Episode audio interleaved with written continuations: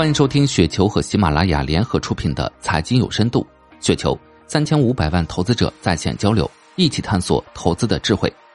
听众朋友们，大家好，我是主播费时。今天分享的内容叫财报分析中的编辑思维，来自思想钢印九九九九。常常有人问我，市占率百分之四十加的绝对龙头，行业空间广阔。近三年 ROE 都是百分之十五加，不到二十倍市值，为什么就是不涨？为什么呢？因为你的研究只进行到总体分析状态，而股价涨不涨要进行边际分析。边际分析是一个经济学的概念，边际就是新出现的变化，比如股价从三十块涨到三十五块，EPS 从一元增加至一点二元。投资中强调要做边际分析，基于一个重要的理论——有效市场假说。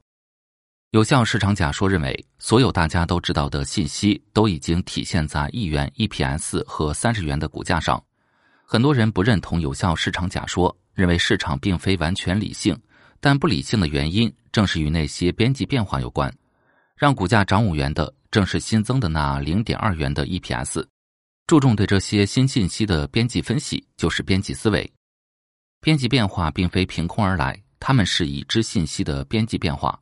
食品公司新增的品类，往往得益于之前渠道和经销商网络的构建；给设备公司下大订单的是之前用小订单突破的新客户。新产品的成功是之前研发持续投入的结果。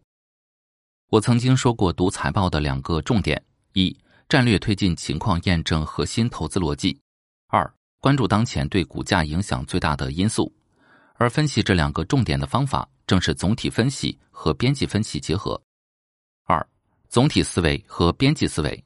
总体分析是研究支持一家公司市值最核心的因素，包括行业空间、竞争格局、商业模式，以及因此而产生的公司长期战略。一家上市公司到底是一百亿市值还是一千亿市值，都是由这些总量因素而非边际变化造成的。比如安井食品，行业空间所处的冻品和预制菜都是万亿市值的大行业，竞争格局。公司是冻品的龙头品牌，且集中度仍在不断提升。预制菜则属于群雄逐鹿的行业发展早期。商业模式：高质中高价，渠道大单战术，精细化管理，多品牌战略。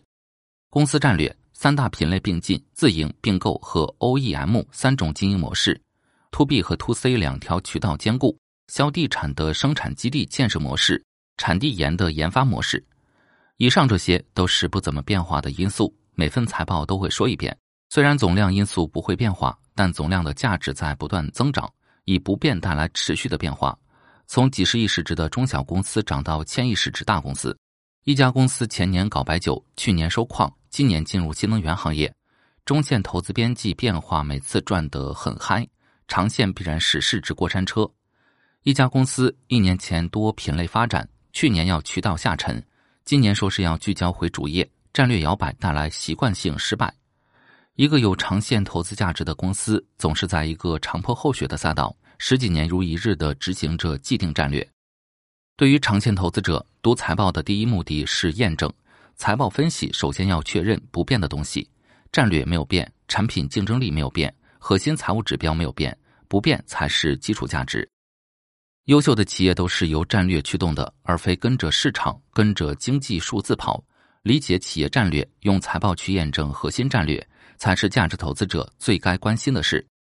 中线投资则相反，财报分析的重点是找变化。一个企业应该值多少钱，属于总体思维，但合理估值往往是一个区间，上下沿可能会相差一倍以上，而决定股价在合理估值区间的上沿还是下沿的，正是边际变化。所以，中短线投资者需要在估值区间内找变化。包括新订单、新客户、新产能、新产品、新渠道、新价格，只有边际变化，才能带来股价中短线上涨的动力。当然，这类信息定价速度比较快，更重要的是平时的公告、市场信息和高频行业数据分析。所以，财报分析对中短线投资者的作用没那么重要。那么，既然我们前面所说的总量的东西都已经体现在了股价上。作为长线投资者，是不是就不需要关注边际变化了呢？三，三个不影响长期逻辑的边际变化。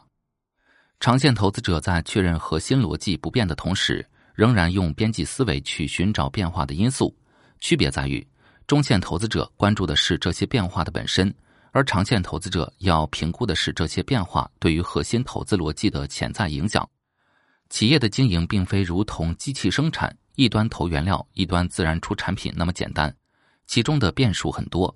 其中的一些变化是因为今年投资多，明年投资少；有一些是行业本身的变化，是竞争者的变化；有一些是外部因素，企业只能积极应对。来看三个今年中报的案例，分别对应三种变化。案例一：青岛啤酒波动验证而不是影响了长期逻辑。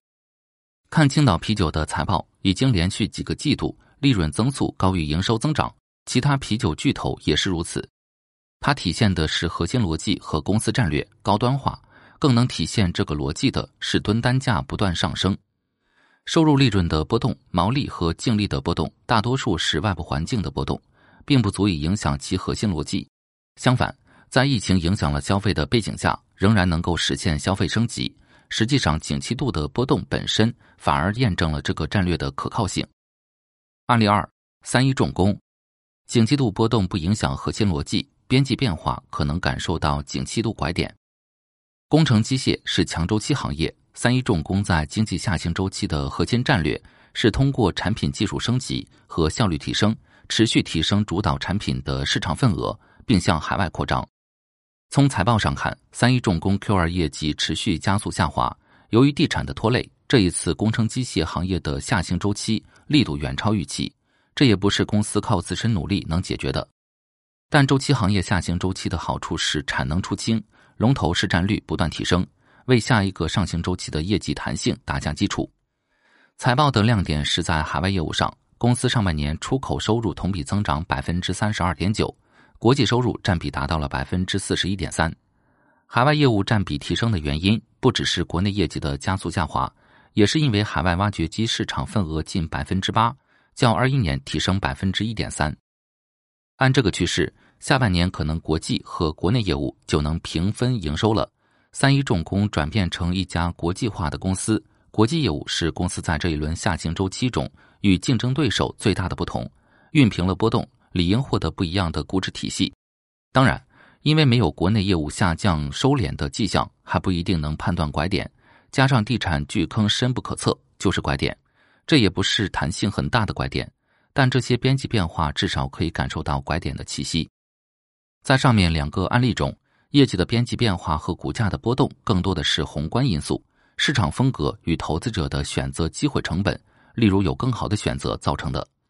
那么，对于长线投资者而言，每一次因为财报短暂不及预期而大幅下跌，都不足以影响长线持仓甚至是加仓的机会。如果是中线投资，更关注的是边际变化本身。并没有看到预期中明确的向上拐点，就应该果断认赔卖出，不要因为股价已经下跌而以博弈的心态继续持有。以上就是今天的全部内容，感谢您的收听。